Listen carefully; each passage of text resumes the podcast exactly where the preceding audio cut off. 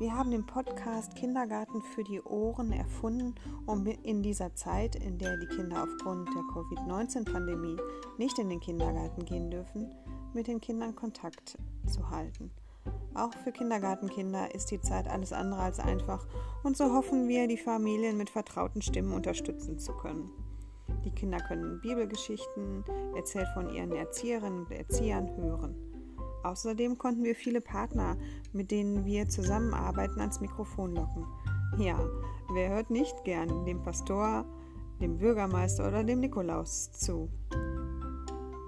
So können die Kinder Lieder, Geschichten und Interviews mit vertrauten Stimmen hören. Und alle anderen Zuhörer sind natürlich auch herzlich eingeladen, diese fantasievollen Geschichten zu hören.